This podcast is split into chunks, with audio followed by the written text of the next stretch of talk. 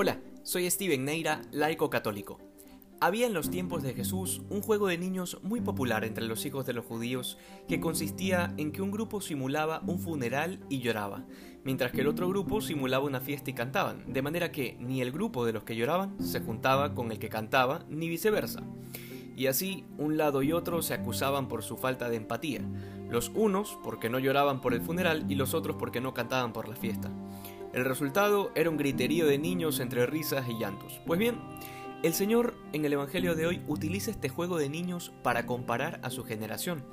Y la explicación es muy sencilla, porque primero vino San Juan Bautista, que era un hombre de mucha penitencia, de hecho se abstuvo de comer pan y beber vino, que era lo más común entre los miembros, eh, digamos, de la comunidad de ese tiempo, y sencillamente no quisieron escucharlo, particularmente los escribas y fariseos. Es más, dijeron que estaba poseído por el diablo.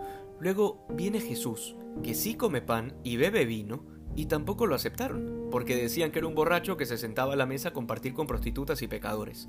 Al final, ni lloraron con el Bautista ni se alegraron con Jesús. En mi país, concretamente en la provincia de Manabí, hay un dicho para estos casos, que no puedo repetirlo porque es un poco grosero, pero que quiere decir que no hay nada que les calce. Sencillamente todo les parece mal y nada tiene la medida perfecta. Pues bueno, esta comparación el Señor no pretendió hacerla para que tenga una validez solo en ese momento y para ese grupo. Es evidente que sigue siendo totalmente aplicable a nosotros. Todas las veces que nos resistimos a convertirnos de corazón frente a una corrección o frente a una situación que nos invita a la santidad, eh, sucede esto.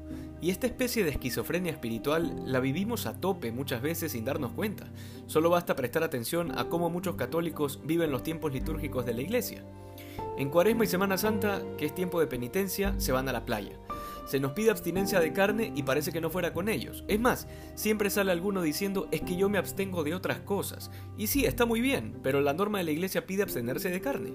Pero no, ese es el momento de ponerse creativos. Luego en Pascua de Resurrección no están ni enterados que es tiempo de fiesta.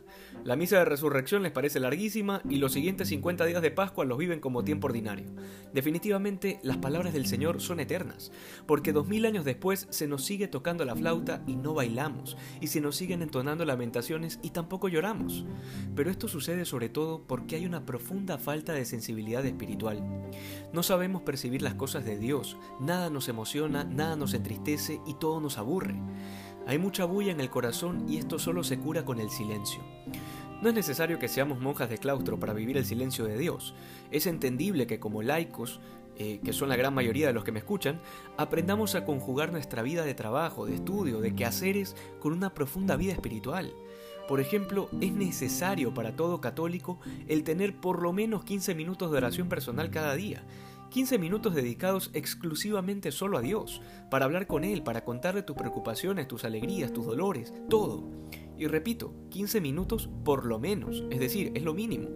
Si tienes una iglesia una capilla a la que puedas ir diariamente, pues te separas el tiempo y vas. Mil veces mejor si puedes ir diariamente a misa.